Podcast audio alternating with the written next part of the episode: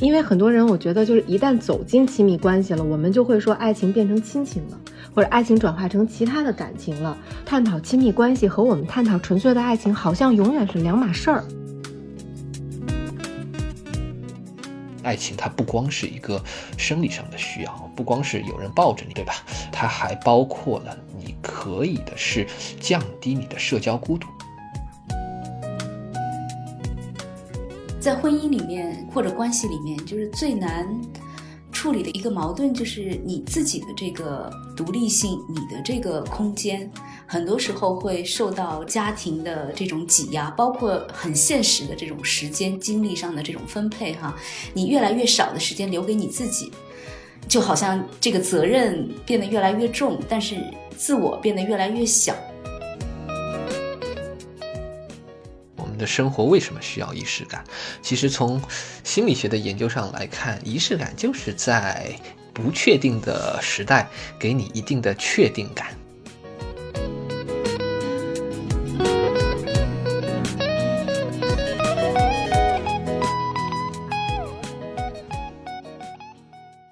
大家好，欢迎来到 Talk 三联，我是三联生活周刊的记者若曦。每期节目呢，我们都会结合杂志封面，邀请记者和相关领域的专家一起来聊聊这些值得关注的话题，给大家提供不同视角的参考。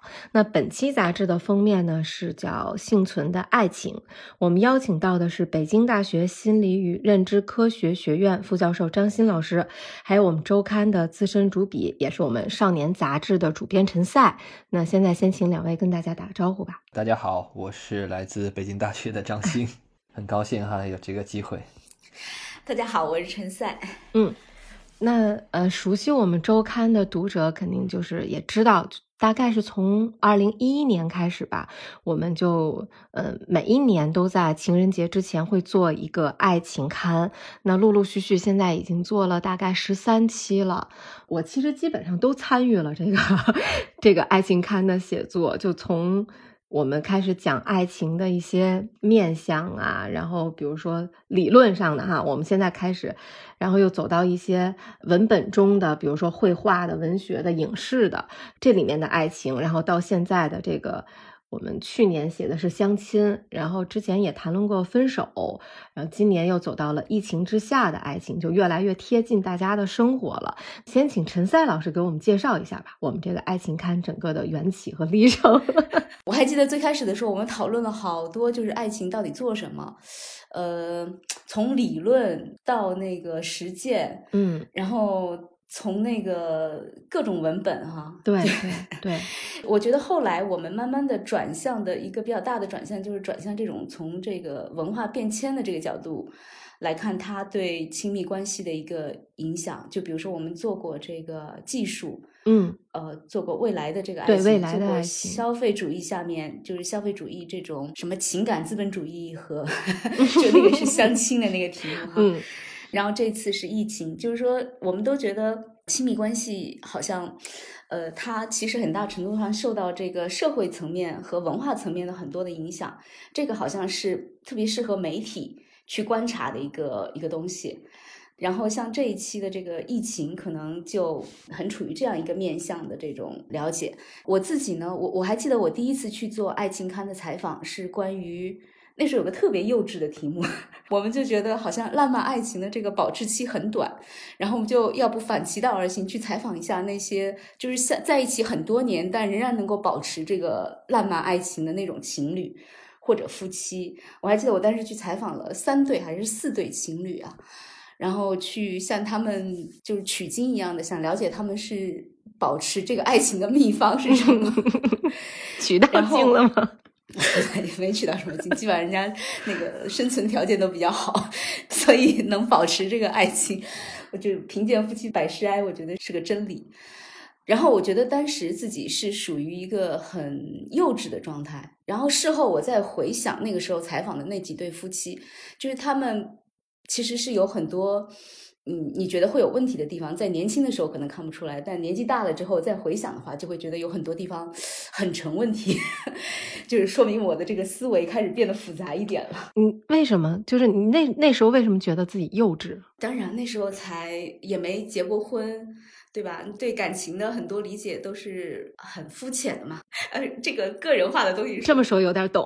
比如说，其中有一对夫妻，他们还很年轻那时候，但是他们在一起已经差不多有七八年了。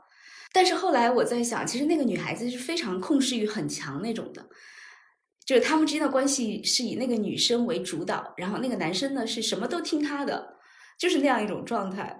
反正隐隐觉得有点不大对头，但是呢，可能其实采访也不是非常的深入，只是觉得哦，原来还可以，就过了这么久，两个人之间的这个关系还能这么好哈。我还记得一个细节，就是那个女生说自己跟这个男生之间就是。他们表示亲密的一种方式，就是他会对着他的耳朵轻轻的说话，就这个细节一直在我在我脑海里，不知道为什么，就是 这么多年了还在，好奇怪。我想说的是什么？就是说爱情这个话题好像很复杂，就是我们周刊做了十几年，居然还没有把这个骨头啃到干干净净的地步，总觉得还能再聊。好像每一年都觉得啃干净了，然后每一年我们都又想出一个题来。对我们本来觉得分手那一期应该是结束了，对，就是和爱情开分手了，嗯，没想到后来还能再做出相亲，对，然后再再做这些，对，本来分手之后那个。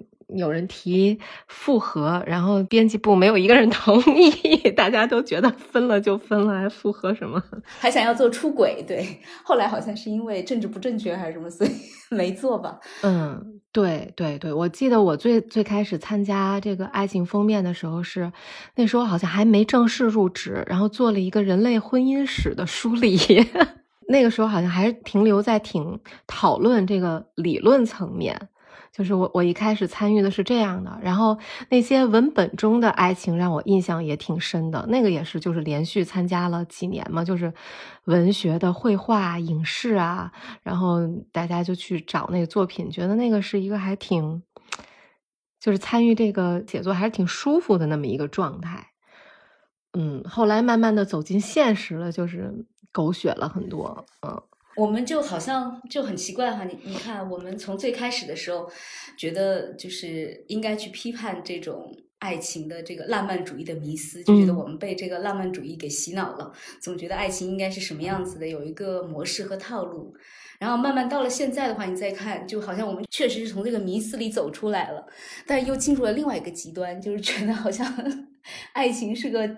就是一个特别傻或特别蠢的一个事情，是一个要去鄙视的，就是恋爱脑是最 现在是可能是人人喊打的一个状态。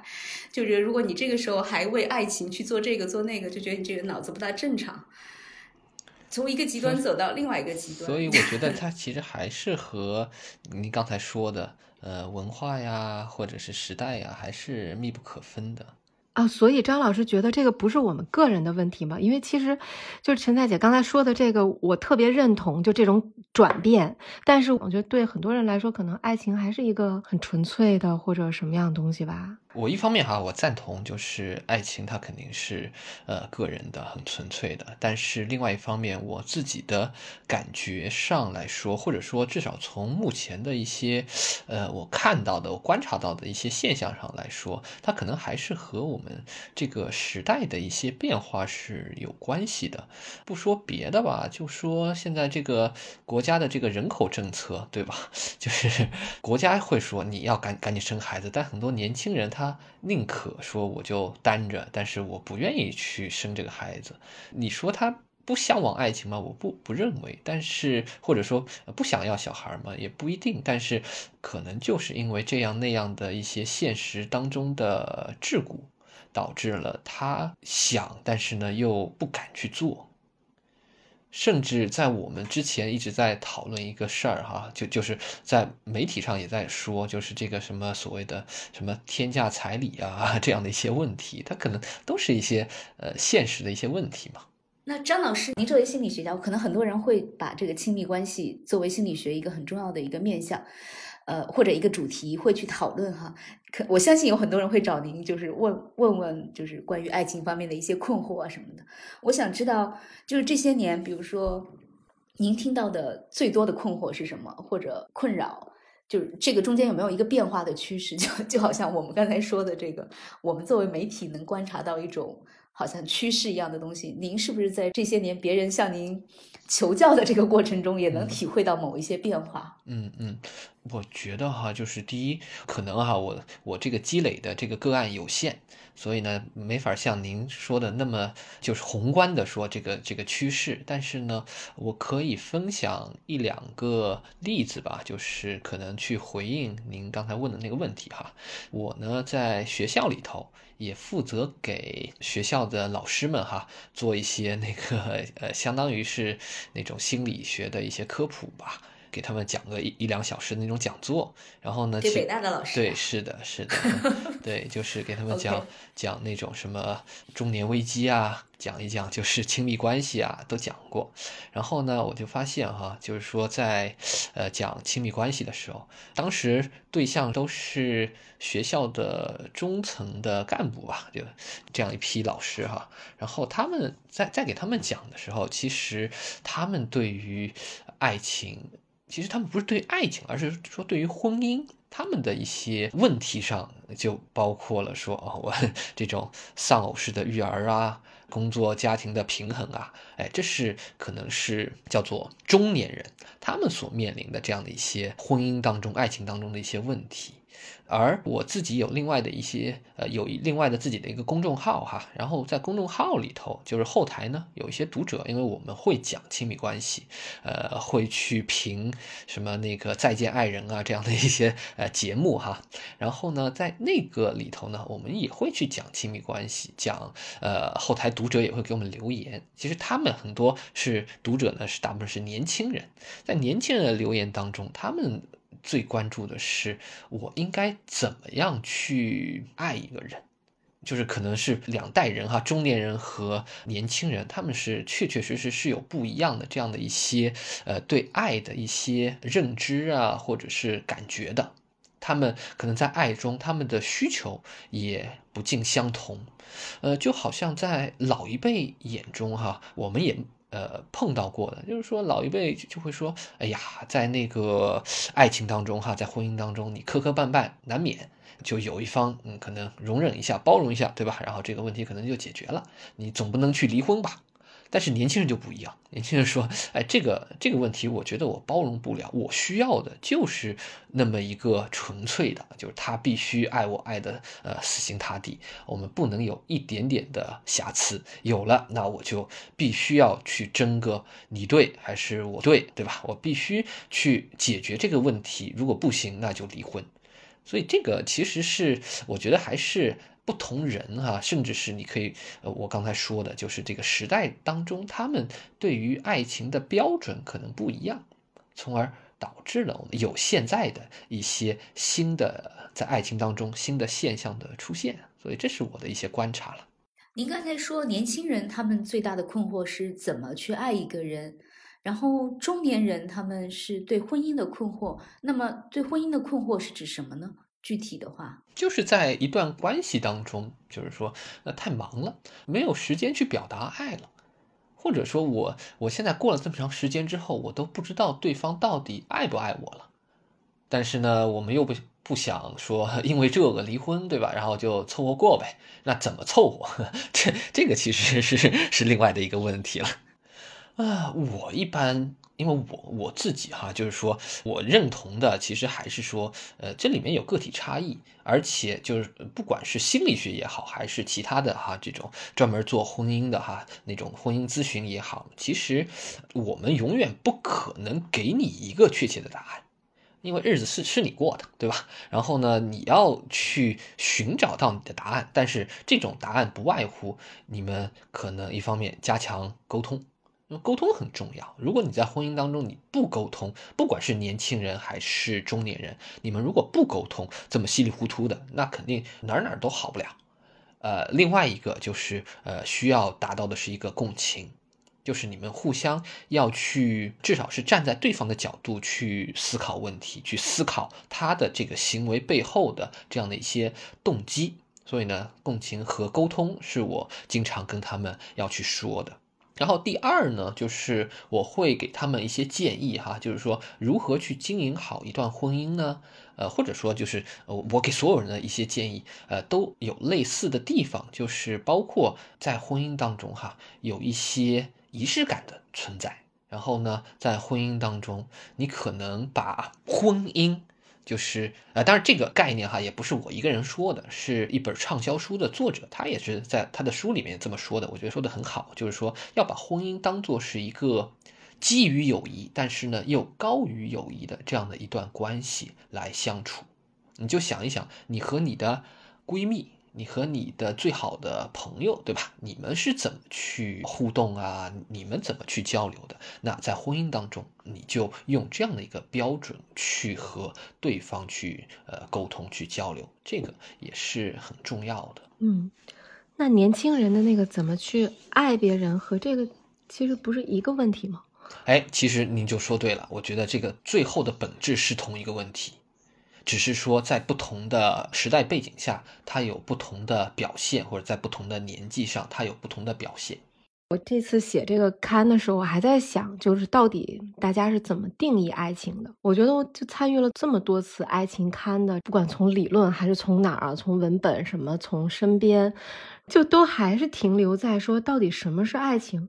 好像爱情就是那个比较 飘渺的那种，或者说比较热烈的这种关系。就是我的对爱情的理解，就还是这种比较纯粹的这种想象，但是更大的问题就出在说，不知道爱情和亲密关系是不是要割裂开看？因为很多人，我觉得就是一旦走进亲密关系了，我们就会说爱情变成亲情了，或者爱情转化成其他的感情了，对吧？就是如果我们要探讨亲密关系和我们探讨纯粹的爱情，好像永远是两码事儿。其实就是刚才若曦在说的这个，呃，把爱情和亲密关系给分开哈，就是按照我们哈心理学上对呃爱情的一个研究的定义来说哈，叫操作定义来说的话，可能还不太一样。就是说，呃，我们会认为爱情既包括了呃狭义的，刚才我我理解的若曦的那个爱情呢，是说它是一种激情，它是一种 passion。但其实，在心理学当中，我们把一段爱情哈，我们认为呢，它可能就是有三个很重要的要素。三个要素呢，分别就是第一个 passion，就是刚才若曦讲的一种这种狭义的爱情。接着还有第二个，那就是呃亲密，就是你说的亲密关系。然后第三个要素呢，叫做 commitment，就是承诺。就是说，斯滕伯格他最初就给出了这样的一个叫做爱情三元素的理论。然后在这个理论当中，如果再引申一下，就像若曦刚才说哦，进入爱情之后，呃，亲密关系之后，他可能爱情就变成亲情了。那确实是的，是说最好的、最完美的爱情，那当然是刚才那三个元素都有的。但是呢，随着时间的推移，哈，就可能有些人的爱情当中，他就只剩了某两个元素。举个例子来说，我们呃，中国有句老话也说嘛，就是叫做少时夫妻老来伴。所谓的少时夫妻老来伴，它指的就是随着年龄的增加，哈，你的这种亲密关系当中，或者说你的爱情当中，这个激情的元素没有了，只剩下了我刚才说的另外的两个元素，那就是一个是呃亲密，第二个是承诺。就是如果你只剩下了亲密和承诺，那确实那就是一个叫做伙伴之爱，那种伙伴之爱不就是一种亲情吗？这是可能就是大家理解的爱情可能就不一样，就会有不一样的对爱情的期待了。刚才您说，有可能有的人他的这个爱情的元素就从三个变成两个了。我想问的是，说是有可能有的人，还是说所有人，其实到最后他激情的那一部分都会变化呢？因为其实从我们采访也好，还是身边的例子也好，自身也好，其实。我觉得我我很很难看到三个元素始终 保持的，就是可能在文学作品或者什么里面，但是文学作品里面其实往往它也不是具备三个元素，它只是具备激情，它可能没有后面的某个元素，然后以至于我们就会觉得，因为你没有后面的那个相处，没有需要那种亲密关系，你需要处理那些复杂的关系，所以你才保有激情。它这个里面有没有矛盾在？我不觉得他们会说是互相矛盾的。就是他们可能是相互独立的，这个我我我觉得是有可能的。但是呃，你说某一个元素多了，另外一个元素就一定会少？不会，甚至是在我们的一些测量当中，我们会把它当做是相互独立的三个成分来使用。所谓相互独立，就是指那有些人他可能就是天生的，他就是激情更多一些，在在爱情当中，或者他定义爱情激情就会更多一些。但另外一些人他觉得我们这三个成分是平衡的。然后再回答您的第一个问题吧，就是从统计上来说，passion 这个成分是在这三个元素当中，它是最早出现，也是最早会出现衰退的，或者叫消退的。但不排除，而且我们也有也有例子会发现，很多到了六七十岁、五六十岁的这样的一个老夫老妻，他们还保持着相互的这样的一种激情的状态，这个是呃也是存在的，但是可能相对来说比例会少一些。就是另外的两个成分，呃，承诺还有亲密这两个成分，它会随着时间会呃逐渐的越来越多起来。就还是刚才那句话嘛，就是少时夫妻老来伴，就是说，可能他们激情褪去之后，那维系他们这段关系的，可能那更多的是来自于一个呃白头偕老的承诺呀，或者是来自于他们呃相互搀扶的这样的一种亲密。张老师，我好像看到过有就是心理学的研究认为，这种浪漫爱情，就是所谓的这包含着很强烈的这种性吸引力和激情的这部分。它是保质期是大概六个月到两年之间，就是您说是有可能是在这个保质期，应该那能够活过这个保质期的人应该是很少的，对吧？我可以这么理解吗？对，passion，甚至有一些研究发现它的顶峰哈，它的。最最就是你的信息量最高，你一看见对方就开始哈那个小鹿乱撞的那个时间点，它的最高峰出现在大概认识的四周之内，也就四周可能达到顶峰之后就慢慢走下坡路。只是说呢，有人可能在四周走下坡路之后呢，他还维持在一个相对来说较高的水平上，但是有人呢可能就是从山顶一路就跌到呃山谷了。呃，这个都是有可能的。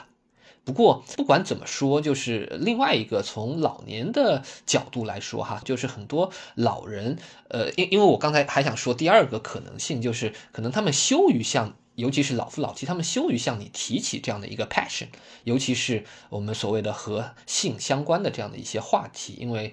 可能对他们来说，这是一个嗯隐私啊或者之类的哈，不愿意提起的。但是呃，从研究上来看哈，对老夫老妻来说，其实性也是呃非常重要的。一方面是他们有需求，第二方面是这对他们的呃心血管的健康其实也有也有好处的。那看来我最早的那个题目也不算太幼稚，是不是？就是一个人到底怎么维系这个浪漫激情，确实是个很重要的一个技巧。至少除了天生的这个就是吸引力之外，就是比如说个人特质的这个差异之外，可能就是里面可能真的是有一些平衡的技巧的。你怎么平衡自己的这个独立、自己的空间和你两个人的共同空间？哎，这真的是一个大学问，我觉得。那我们回到疫情下吧，回到我们的主题上。张老师对疫情下的这个亲密关系，或者我们说爱情的变化有什么观察？因为其实我们看到的可能都还是挺表面的，然后还有一些我们个人可能比较直接的反应，就像我在那个文章里我自己也写，就是我采访那个作家就是帕慕克的时候，就是他其实都告诉我，因为他的那个小说写的就是一个瘟疫主题的这么一个故事嘛，然后他都其实已经很直接的跟我说了，说我故事里面那个爱情也非常重要，但是我当时就。都没有接他这话茬儿，我就觉得正常来讲，我可能都会问一句：“那为什么这么说？”哈，但是我当时就是脑子里就一根筋，就觉得疫情之下谁要跟你聊爱情？就觉得有那么多的事儿都在爱情之上，对吧？就是因为我采访的那个阶段，正好是北京可能刚刚放开了没有，我已经要对不上号，但是就感觉身边已经有很多，比如说老人去世了，连什么尸体、火葬场、医院都不收，就在家里停放，就这样的事情都解决不了。然后高烧的时候，大家都找不着药的时候，然后你说我们谈论一个疫情之下的爱情，那个时候我们这个题还没定下来，就觉得它它是一个特别呃。不能说是连奢侈，可能我都不合适。对，是的，爱情就不是必需品。对，就好像是这样，但是好像又不是这样。就如果把它看作您刚才说这三个要素，它又是非常必要的一个。对，是的，嗯，就就好像那个我们从马斯洛的需求层次来说的话，爱情它所处的位置，那就是当你满足了你的。呃，叫做生存的需求，对吧？基本的这种安全的需求之后，其实你爱情的需求就来了。所以这个，我觉得你说它不是必需品吧，嗯，我也没有办法反驳你。但是我又觉得它确确实实是一个必需品。疫情哈，我觉得它是一个借口。不过，我觉得它折射出来的另外的一个问题，我觉得是值得考虑的，就是现在的这个。文化或者现在的这样的一个背景下，哈时代的背景下，年轻人他第一没有时间去谈论爱情了，第二他可能不知道怎么去表达爱情了，因为现在你看哈，就是我说我我说就现在很多的快餐文化，就是什么东西都图快。你去看电影，你就不想看电影了。你就说那个有一个解说，对吧？有一个解说，他十分钟带你看完一部片子，那都都是给你截取的那些精华。那你那个时候我们去谈恋爱，那去找个电影院，然后然后也不会看电影，就去好好聊聊，对不对？其实这些我觉得是一个是也折射出来的是一个呃现实的问题吧。这是我的第一个观察哈。我第二个观察是前两天。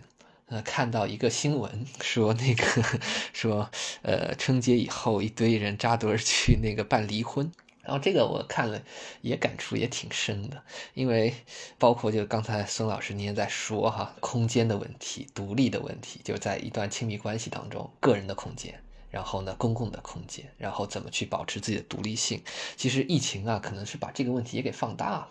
我之前在聊亲子教育的时候，就聊到说，为什么疫情下哈很多孩子他好像出了这样那样的一些亲子上的一些冲突。当然原因很多，但其中有一个就是不上学了，不切入同学了，然后呢自己待在家里就成天对着爹妈，然后呢叫做相看两生厌，管也不是，不管也不是，对吧？然后呢那个对对对，所以所以在在亲密关系当中其实也是一样的。咱们经常说嘛，小别胜新婚，就为什么要小别呢？小别呢，就是给你一个念想，让你让你去想我，而不是说成天腻在一起。因为成天腻在一起，我觉得再亲密的伴侣哈，他总能在这段时间里面找到对方的不足，然后然后就可能会有会有一个爆发点。所以，我这是我自己两个观察了。因为本身爱情当中，你的距离感、你的边界感。呃，也是应该要掌握的，就好像我一直在说，你就把一段婚姻关系、一段爱情哈，当做是叫做比友谊更高一级的，但是呢，它是基于友谊的。那你你就想一想，你成天跟你的好朋友在一起，你们也会找不到共同话题的。相反是说，哦，你和你的一个好朋友，哎呦，两个月、三个月没见了，突然他来北京出差了。或者说怎么样，对吧？然后来了，来了之后，哎呦，我们聊聊好多八卦，可以聊一晚上不睡觉。但是你在婚姻当中，你每天对着 你聊不出来那么多。而且您刚才也说到那个恋爱的方式啊，就像说看电影啊，什么喝咖啡呀，逛公园什么这些。就是我之前在采访里，那个那个梁永安老师也提到这些，就是说，因为疫情可能把我们。的这种可能性都已经变没了，就好像是不是说，就从你角度看，爱情都是需要这些可能消费主义的，就是用这些来维系，就是真的纯粹说我们就精神上的，那没有这些辅助的，其实是非常艰难的。我不觉得这是一种消费主义，我觉得这是给双方创造了解的机会。嗯。就是你说你去了解一个人，那你得花时间，但花时间的同时，你可能得花一部分钱。但是你用不花钱的方式去去压马路呗，去去去逛商场呗。而且这个，呃，我不知道哈，就制造一点话题和新鲜感，对，是就变换一下环境。是的，是的。若曦，你记得咱们这一期的杂志里面，我有一个印象很深刻的就是在网上办婚礼的。然后他就就人生特别需要这样的卡上写的，他需要仪式感。然后所以他们就是觉得在疫情之下，尤其是这么混乱，一切都没有确定性的答案、秩序的时候，对，没有确定性的答案，没有秩序的时候，好像这个仪式其实是能给人，好像把你能陷在这个地方，让你感觉到有一定的安全感。所以就是他说那个时代的这个婚礼是多么重要。虽然那个婚礼是网络上的，但它也是一个婚礼。就是说，他让这个这一天的日子和另外的日子就把它区隔开来。没错，就是我之前写过一篇，就是我们的生活为什么需要仪式感。其实从心理学的研究上来看，仪式感就是在不确定的社会，呃，或者叫不确定的时代，给你一定的确定感。确定感其实是每一个人所追求的。就是动物、人都一样，他们需要的是确定。这也是为什么，就是呃，当你哈习惯了某一个叫做 routine 的一个工作，就就就这种朝九晚五的工作，你会干起来你非常的顺手。为什么呢？就是因为它节约你的大脑资源呀。他不需要你去想着说，我这呃今天干啥，明天干啥，你就你就说我每天 每天准时，对吧？那个六点起床，七点干啥，八点干啥，九点干啥，对吧？这个是节约你能量的，而节约能量的背后是降低了你对于未来的不确定性的这样的一种焦虑。同样，对于爱情当中的这种各种各样的仪式感。当然，它可能不一定是降低我刚才说的那种焦虑，但是它降低的是另外的一种呃常见的一个心理现象哈。呃，这个心理现象我们呃一般把它称为就是你的 belongings，你的归属感。就是为什么哈我们在婚礼当中还要去交换戒指？然后，然后说戒指为什么一定要戴着？就戴着，他得当然戴着好看哈，戴戴着就是代表他愿意给你花钱。但另外一个就是戴着这个戒指，这种过去有没有什么定情信物，对吧？就这这种其实都是给你这样的一种确定性，给你一种归属感，说我是呃有一个，至少是有一个人是爱着我的，我知道这一点了。所以呢，就是我之前给北大老师上课的时候，我也我会去讲说你爱情当中哈怎么去维持一段婚姻，或者说怎么给婚姻增加一点色彩？其实这种定时的，或者说那种 routine 的这样的一个纪念日的纪念，哈，去吃个烛光晚餐，呃，甚至是把孩子给丢下，两个人重新去过二人世界啊，重温一下就是热恋时候的这样的一些感觉，这个对于呃维系一段婚姻，呃都是非常有好处的。所以从这个角度来说，疫情其实也给我们很多关于亲密关系的启发，对吧？比如说以前你你在正常的环境里面可能没意识到仪式感有如此的重要，但是当你在疫情当中一切都失去秩序的时候，你突然发现原来这个仪式感这么重要。对，仪式感，我可以靠着它能帮我对感谢我还我还活着，对，感谢感谢我还记得这一天。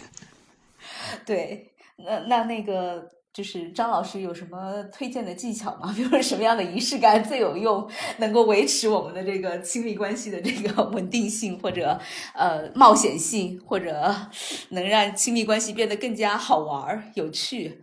有什么有趣的这个仪式吗？您个人实践以后觉得有用的？我觉得就是这个仪式哈，也是见仁见智的。就是因为因为心理学嘛，它特别强调个体差异，就每个人他对他对仪式的需求，或者说他对于这个 这些呃叫做亲密关系当中的这样的一个呃哪个仪式他觉得重要是不一样的。比方说我们家我和我爱人哈，我们比较看重的那就是这个纪念日，或者说他比较看重的是纪念日。有的时候我会忘记，然后只要我忘。忘记了，他会很生气，很生气。就是就是结婚纪念日是一个很重要的一个契机哈，你们可以去聊一聊。但是我昨天跟亲戚朋友吃饭的时候，然后才知道说，哎，有人哈，就是我是我的一个呃表姐，然后她说她跟她老公完全忘记了他们是哪天结婚的了，就是他们从来不过结结婚纪念日。但是呢，他们会有或者说就这样的，他可能意味着他们可能会有别的这样的一些纪念的活动。就是瞎猜哈，盲猜。比方说两个人出去吃个烛光晚餐，其实这也是一个纪念日。就是，呃，所谓生活中的小确幸嘛。有的时候你不用刻意的准备，你突然想到了说，哎，今天呃是个是个什么？哎，反正你往上凑也可以呀。哎，你突然心血来潮了，去买个礼物，然后送给爱人，对吧？然后说啊，今天是一个呃什么什么样的一个一个一个日子？嗯，今天是呃你生日的第三天，然后我给你买个礼物。这其实我觉得就是很多时候，当你在意料之外去给他一些惊喜，这种惊喜是可以刺激多巴胺的大量分泌的。这种多巴胺会让人很很上瘾、很爽的嘛，对吧？所以就是打破日常生活那种节奏。哎。是吧？嗯，对的，就需要节奏，又要打破这个节奏，因为惊喜感。因为节奏 它是无时无刻不在的，它可以降低你的这样的一个一个认知的消耗，但是它也有它的弊端，就是它会让生活变得特别的沉闷。所以我们总是需要有一些节奏的变化嘛。那就好像你唱一首歌，如果一首歌就是一个调子从头到尾，那一定是呃不好听的歌。那好听的歌，它一定是有高潮部分、有副歌部分的。我觉得除了仪式感之外，还有个很重要的、很重要的，就是疫情提醒我们的 一个人的很重要的能力，就是想象力。就是你哪儿也去不了，关在家里的时候，你的想象就非常重要。你你们之间的很多的这个关系，就是得靠想象去进行，是不是？嗯啊，对，还有包括我们其实很多人写到的这个异地恋。就是两个人的那个，有可能是被长久的关在一起，也有可能就是分开就见不到了。这个时候可能 更需要，也对，这个也很需要想象。嗯，对。啊，异地异地确实是另外的一个问题。就是我公众号的后台也有粉丝问说，异地恋到底怎么办？呃，我就说，那你就经常创造机会去去见面吧。所以还是需要见面，能见面的时候当然要见面，见不了的时候可以靠想象嘛，对吧？对，因为因为我觉呃，当然现在有好处就是你可以视频啊，你可以你可以你可以像腾讯会议、微信视频那样视频啊，因为因为有一个我觉得哈，就是我觉得挺呃异地它带来的一个其实是放大了你的不确定性，你不知道今天他有没有哈做一些不好的事情，你不知道他他他他最近又在干什么了。对吧？就哪怕你说每天都视频，对吧？但是，呃，那还是还是和，呃，每天见面是不一样的呀。其实我觉得，就是像这种出岔子的地方，也有很多。现在很就是疫情期间哈，呃，比如说哈聊陌陌，就这些都是技术带来的这些问题。就是有时候我觉得很难判断，就是它的这个边界在哪里，就是出轨的这个边界哈。你比如说。你去跟一个已婚的人士去聊陌陌，和一个已婚的男士，比如说他去一直粉某一个直播间里唱歌的女孩、女主播，或者我买张机票去看，比如说啊李宗盛的音乐会，就就是这些，就在某种程度上都是一种。思想上的某一种滑坡，对吧？对滑坡，或者你你非要说出轨也是可以的，对吧？但是好像我买机票，我花了钱去追李宗盛，可能比就是哪一个更严重一点呢？给主播刷礼物，对，给主播刷礼物和我拿陌陌跟陌生人聊天解除寂寞，就就这个我说的是技术对于亲密关系造成的这个挑战。因为我们在疫情之间可能需要很大程度上依赖这个技术，对吧？但是在疫情前，陌陌就存在了，疫情前直播就存在了，所以我觉得这个问题吧，也不能归结到疫情，它啊，不能怪疫情。我想说的就是之前哈，就是我们我读大学、读读研究生的时候，有一位听收音机的一个一个老师，那个老师叫什么风来着？我忘了，就是他，就经常会说这些狗血的故事嘛。然后说完之后，呃，就也有那个听众给他打电话。然后他有一句话，我觉得说的最经典，说：“这位女士还是这位朋友，你的心思又活络了，是不是？” 就就就是就是，其实吧，就很多时候，就个体差异始终存在。在爱情当中，哈，有些人他可能就是耐不住寂寞的，他没有没有陌陌，他可以有别的手段。那你你用 QQ 也一样可以加陌生人啊。所以所以这个问题上，我觉得还是还是存在个体差异的。那张老师觉得这三件事哪件事情最不可原谅呢？最不可容忍或最不能够接受的，对婚姻来说造成最大破坏力的是哪件事情？可能还是第一个吧。就是 聊陌陌是吧？对，然后第二个我也觉得挺严重的，你这是花的是两个人的钱，那不行。那如果不花钱呢？不花钱可以，不花钱可以，不花钱可以。对，那是共同财产，不行。花钱去听李宗盛是什么？真的这个，因为你这么想啊，李宗盛他一年能开几次音乐会，对吧？然后花了就当买一个大件儿了。但是你如果你花钱，你说不定每天晚上都得花，那不行。啊，所以这个婚姻关系还是金钱关系，对吧？哦，这个这个，我觉得我我觉得很重要的一点就是在婚姻当中哈，这个也不是我说的，这个也不是我说的，这个这个是叫《幸福的婚姻》的作者 John Gottman 说的。然后 John Gottman 说哈，就是他说你们去要去经营一段好的婚姻哈，一定是把你的那个爱人呢当做是合作的伙伴，你们一定得有一个共同的目标。你们共同的目标，如果能够一起向着共同目标去努力，那这个婚姻一定是牢不可破的。那就好像有些家长，他们的目标就是，我得去把孩子给激出来。好，他们有共同目标，那说不定等孩子高考完了，他们共同目标没有了，那可能离婚了，对吧？然后呢，有些情侣哈，有些那个他们的目标就是共同目标就是我们一起去搞钱，钱搞到手了之后，那可能。呃，这婚姻也没了，那个就好像那个当当网的那那两位，对吧？所以这是一个，就是我觉得是至少是一个可行的一个策略。然后再回到刚才刚才我说的那个问题上，就是那你去看李宗盛的那个节目，对吧？花钱了之后，哦，你的你的心情很好，对吧？这个可能就会创造你们更好的能够去为目标服务的这样一颗心。哎，不过说回疫情下这个技术就带来的那个改变，其实很多人倒是依托这个技术上说视频啊或者什么才能得以维系那个感情。我觉得这个可能是疫情之下的一个还挺大的变化吧。我就记得我采访那个就那个人类学家，他就觉得说，可能以后线上约会会变成一个。由疫情带来的一个持续性的改变，但是其实我不太同意 他的这个观点，就觉得不一定完全是这样，但他的也有他的理由，他就说，因为线上大家慢慢适应了这种。线上约会的这个节奏，我在线上是可以省掉很多的成本的，不光是时间成本，然后还有你不用去线下说喝个咖啡、吃个饭花这样的钱，因为你不确定你这个人是不是要跟你继续往下走嘛。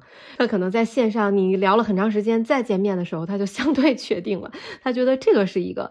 那我我不太同意的点，当然是我是觉得疫情之后，我就还挺珍惜那样的特别特别想要有那个人际之间的互动，对。倒也没有说特别想，但是如果说我看到一一个，哎，比较就相对熟悉，但很长时间没见面的这种，哪怕是采访对象，我们原本是可以线上聊或者单约着聊，但是如果现在有一个活动的话，我也愿意去听听或者看看活人在现场 聊天是什么样子。我觉得那个氛围是不一样，我就我觉得人开始变得需要这些东西。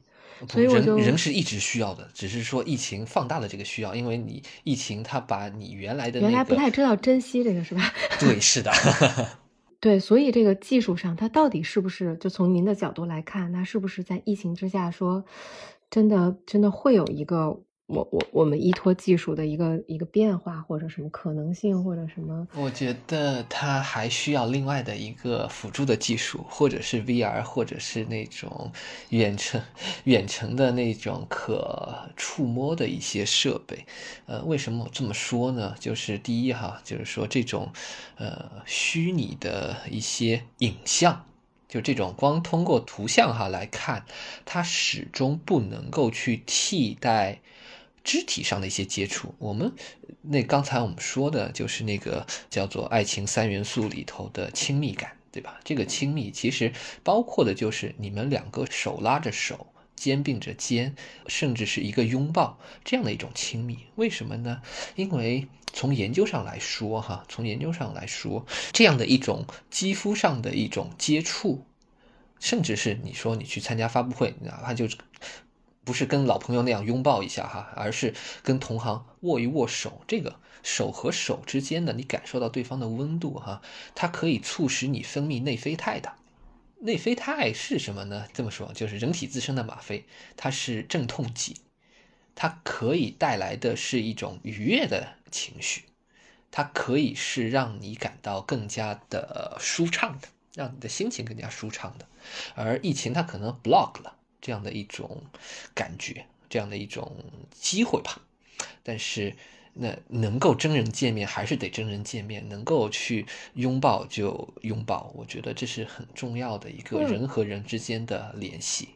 所以说说到头，爱情还是一个生理需求，就是更更大程度上是生理的需求，对吗？其实我特别想问一个问题，就是人真的一定需要爱情吗？就一定需要基于爱情的亲密关系嘛？就是如果，对吧？就如果说我们回到了生理需求上，那它可能是。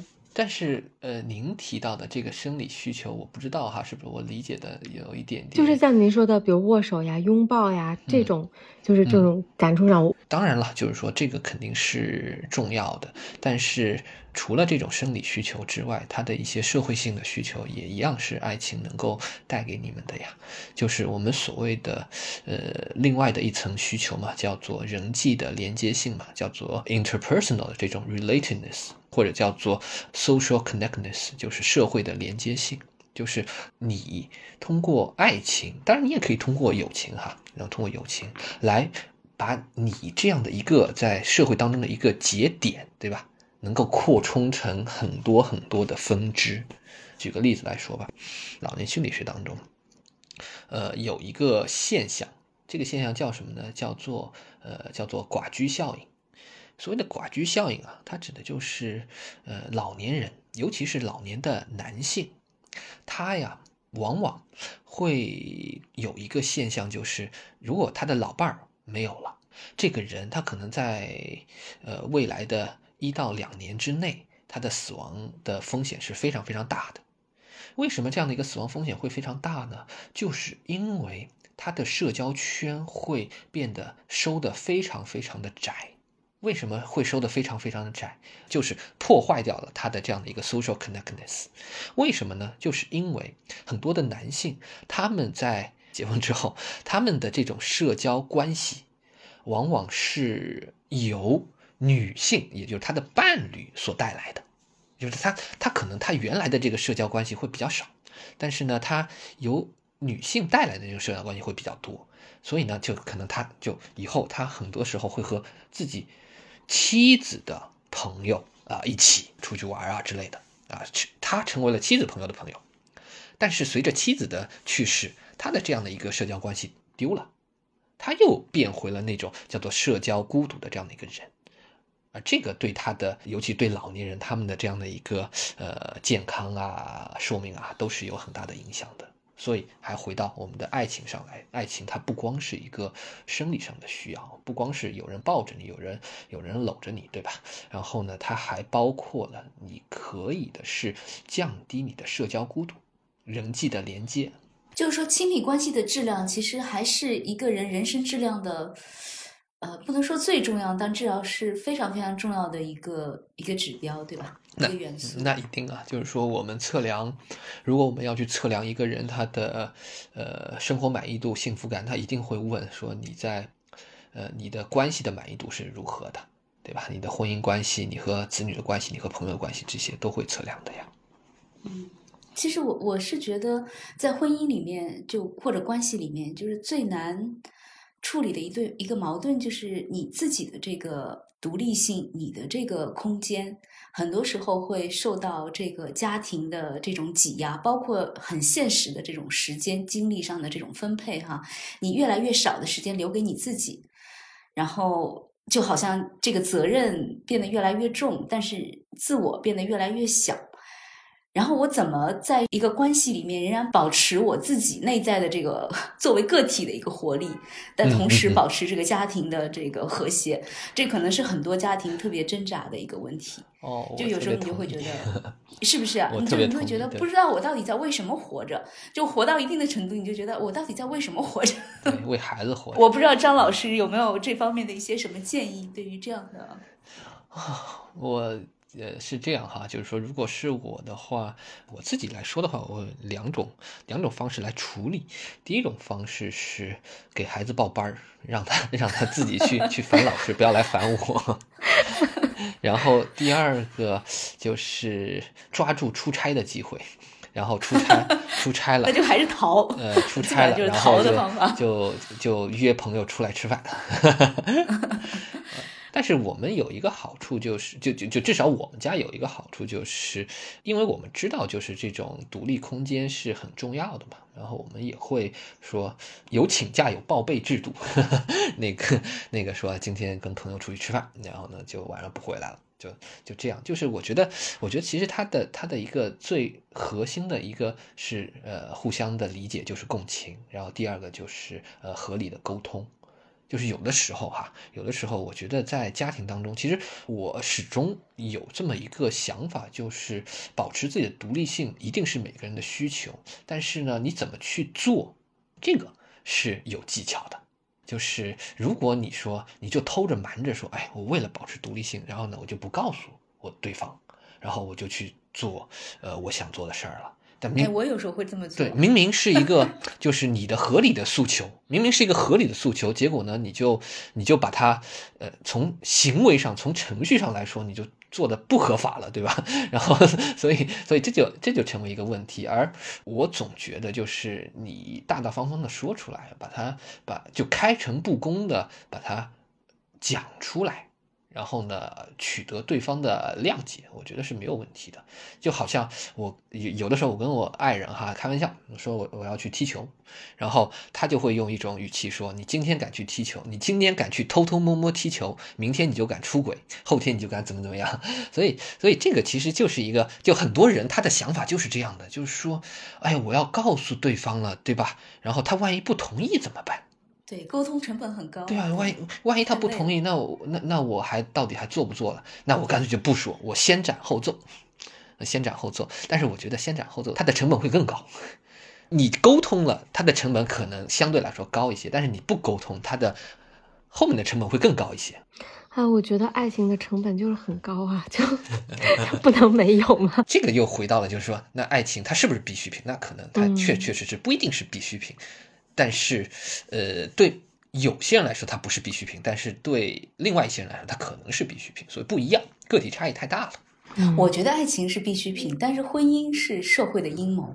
但是爱情的话，它可能是一个人本能的，就是这种关系的这种渴求。但婚姻的话，就是因为社会需要你稳定，是吧？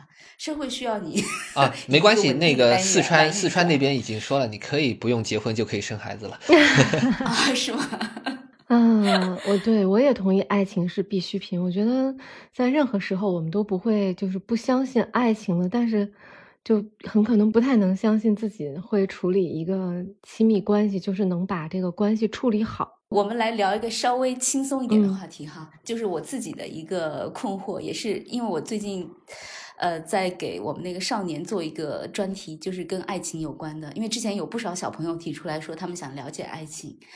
然后呢，我又觉得这个话题很危险，所以后来我就把这个爱情的这个题目转化为文学的题目，就是磕 CP 可以在经典文学里面去磕，这样就藏在这个经典后面。我们借着文学来谈爱情。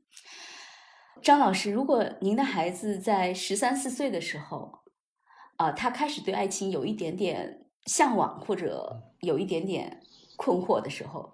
你会怎么跟他去谈论这件事情？那，我会很高兴啊！就是说，我们现在我们家孩子呃三年级，然后然后我们我们还时常问你们班上有你有喜欢的女生吗？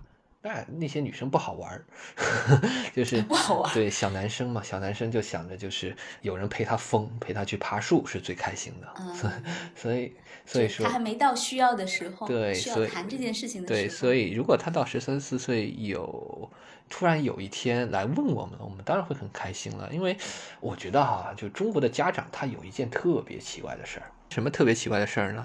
小的时候。或者就说那个，我们说啊，情窦初开的时候，青春期的时候，不许早恋，早恋影响学习。然后呢，上了大学，以学业为重啊，不要不要谈恋爱。然后呢，大学毕业了，哎，你怎么还没有女朋友啊？赶紧带个女朋友回来。这个其实是一是一个很很矛盾的一件事儿。那小孩都没有练习，他哪有那个机会去去谈恋爱呢？去去给你找到女朋友男朋友呢，对吧？所以说，就是我们经常说哈，就是说，呃，在心理学当中，我们有一有一种友谊，特殊的友谊哈，叫做跨性别的友谊。这个跨性别的友谊，它的高峰往往就出现在你刚才说的十三四岁那个那个青春期的那个那个时间点。就是说，慢慢慢慢的，其实小朋友他的内心，或者说青少年吧，他们的内心是有是有这样的一个萌芽的。这个萌芽，其实作为家长来说，你不用把它当做是洪水猛兽，说 我就必须把它掐灭。相反，你正确的引导嘛，就像您刚才说，呃，把它包装在经典的读物里面，对吧？读物当中的爱情。然后呢，呃，家长加以引导，说给他这个机会，给他这个练习的尝试，我觉得是没有问题的。如果呃，再回到我的话题，就是说，如果是我的话，我可能就会就拉着他的妈妈，我说你妈妈比较会这个，然后呢，你就跟你妈妈聊，然后然后就就可可以讲一些小时候的故事啊，就就至少是父母恋爱的一些经历啊。啊这个我觉得是没有什么难以启齿或者害羞的内容的，只是你告诉他，就是如果真的是爱情，那什么是可以做的，那什么是不可以做的，怎么去尊重对方，我觉得就可以了。艾滕伯格不是说吗？他他有一本书就叫《爱情是一个故事》，就是说我们每个人对爱情的这个预设和设想，其实都有一个呃故事的原型在里面。比如说，你如果你想着你是一个公主，然后等待着一个王子来拯救你，那么你就是一个童话故事；如果你想着你们两个是双方契约，共同完成一件事情，那你们之间是一个商业故事；或者你觉得你的爱人是无法理解的，那你可能。是在讲一个外星人的故事，一个科幻故事。然后人与人之间，就是说，如果故事不相匹配的话，那他们的婚姻可能就会出问题，或者他们长期的这个匹配度就会有问题。如果你想着你是一个童话故事，但是对方觉得你是一个科幻故事。或者对方觉得这应该是一个商业故事，那你们就很难匹配了。哦，我同意啊，这个正好呼应了我刚才说的，就是夫妻双方得有一个共同的目标嘛，就是这个故事其实就是你目标的一个反应嘛。如果你们两个确实啊，就是呃一个的目标就是我就想被宠着，而另外的一个的目标是说我们要共同打拼。那可能就会有分歧，但是我觉得这个所有的解决之道还是在于共情和沟通。就是你，你可以说我不完全要去改写你的故事，但是呢，我至少可以，呃，使得我们两个的故事呢，尽量的从原来的分歧是南辕北辙的这种一百八十度的分歧，我们能不能变成可能让它的角度尽量缩小一点？这样的话，至少是可以有机会能够去走到一起的。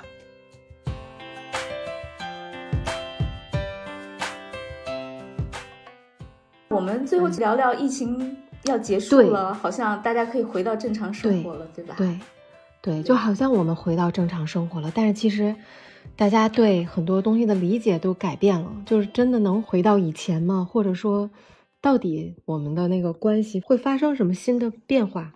就是说，疫情里面那种爱情的，就刚才您说，比如离婚潮也好，或者说，哎，我我认为爱情这个时候更重要了，我好像更依赖这种这种互相支撑的关系了。这些都是暂时性的吗？就是因为一个特殊的外部的环境给你的刺激，还是说这种它其实可能是一个人？很长久的这么一个理解上的变化，所以大家真的看清了。一方面还是说它会和你的时代或者社会的背景是有一定的重叠的。另外一方面，呃，至少我我自己哈，我我给二零二三年的那个计划，至少是我得出国开一趟会。那不同的人他面对爱情可能也会有这样的，说我我一定要。呃，和异地了几年的，对吧？女友求婚，我一定要怎么怎么样。然后从现在的这个人口的流动上来看，其实，呃，我觉得今年可能会流动性会更强一些吧。我觉得疫情结束一个很大的变化，就是我发现自己突然又可以做计划了，然后我就不知道该怎么做这个计划，就是哪怕是家庭出去度个假什么的，我都觉得好像很难。就像以前可能说走就走了，或者你很快就处理好这件事情，但现在好像就会有一个僵滞状态，我好像下不了这个决定，这个事情变得很艰难，就是这个可以列计划这件事情变得很难。我觉得我我我还是相信人类的愈合能力，就 是就是，所以我这个是创伤是吗？对对，我觉得其实这个这个真的这算是创伤了。就是疫情过去之后，就大家面对这个亲密关系和恋爱的时候，他可能。因为这过去三年的经历，心理上就有一些惯性的这种预设呀，或者考量啊，或者什么。然后这个是疫情过去之后，他应该调整的，或者或者，我觉得他会自然或者说怎么调整？我觉得自然调整，他会自然调整。那就好像最经典的在心理学的研究当中啊，行为主义。行为主义它特别强调，就是你的某一个输入的东西，它可能会影响你的结果，就好像你的强化或者你的惩罚会影响你的行为，对吧？但是行为主义也告诉我们说，即使你不做任何事情，只要你把这个强化和惩罚去掉了，他最终的行为可能都会消退的，就是你原来被塑造的那些行为。可能都会被都会消退的，所以说这这就是为什么我是相信人类的呃自愈的能力的，就是说呃我相信可能得花一段时间，但是总会有消退的一天，总会有再相信爱情的一天。那您觉得疫情教会了我们什么吗？就在亲密关系这个处理，刚才其实我们也说到了一点点。疫情真的就是告诉我们珍惜当下，然后呢，把每一天哈，就是活出精彩。那可能需要的就是一些仪式感呀，啊，需要的就是一些让你能够有小确幸的那个瞬间。当你有了这个小确幸的瞬间，你可能你的状态上也好，你的心理上的这种不确定性可能都会有好转。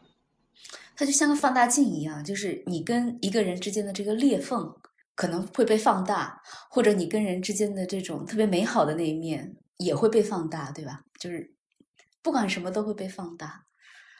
然后现在放大了之后，我们回到正常的这个尺度里面来的时候，可能放大的那个模板会变成我们一个经常要去比较的一个东西。那我们今天就聊到这儿，那这期节目就到这儿。感兴趣的朋友呢，可以去订阅本期杂志的纸刊和数字刊。嗯，那张欣老师呢，在中读也开设了张欣心理学行动八十讲的音频课程，也欢迎大家去收听。呃，大家也可以从中找到一些对自己有所帮助的心理学的方法。那谢谢大家的收听，我们就下期再见。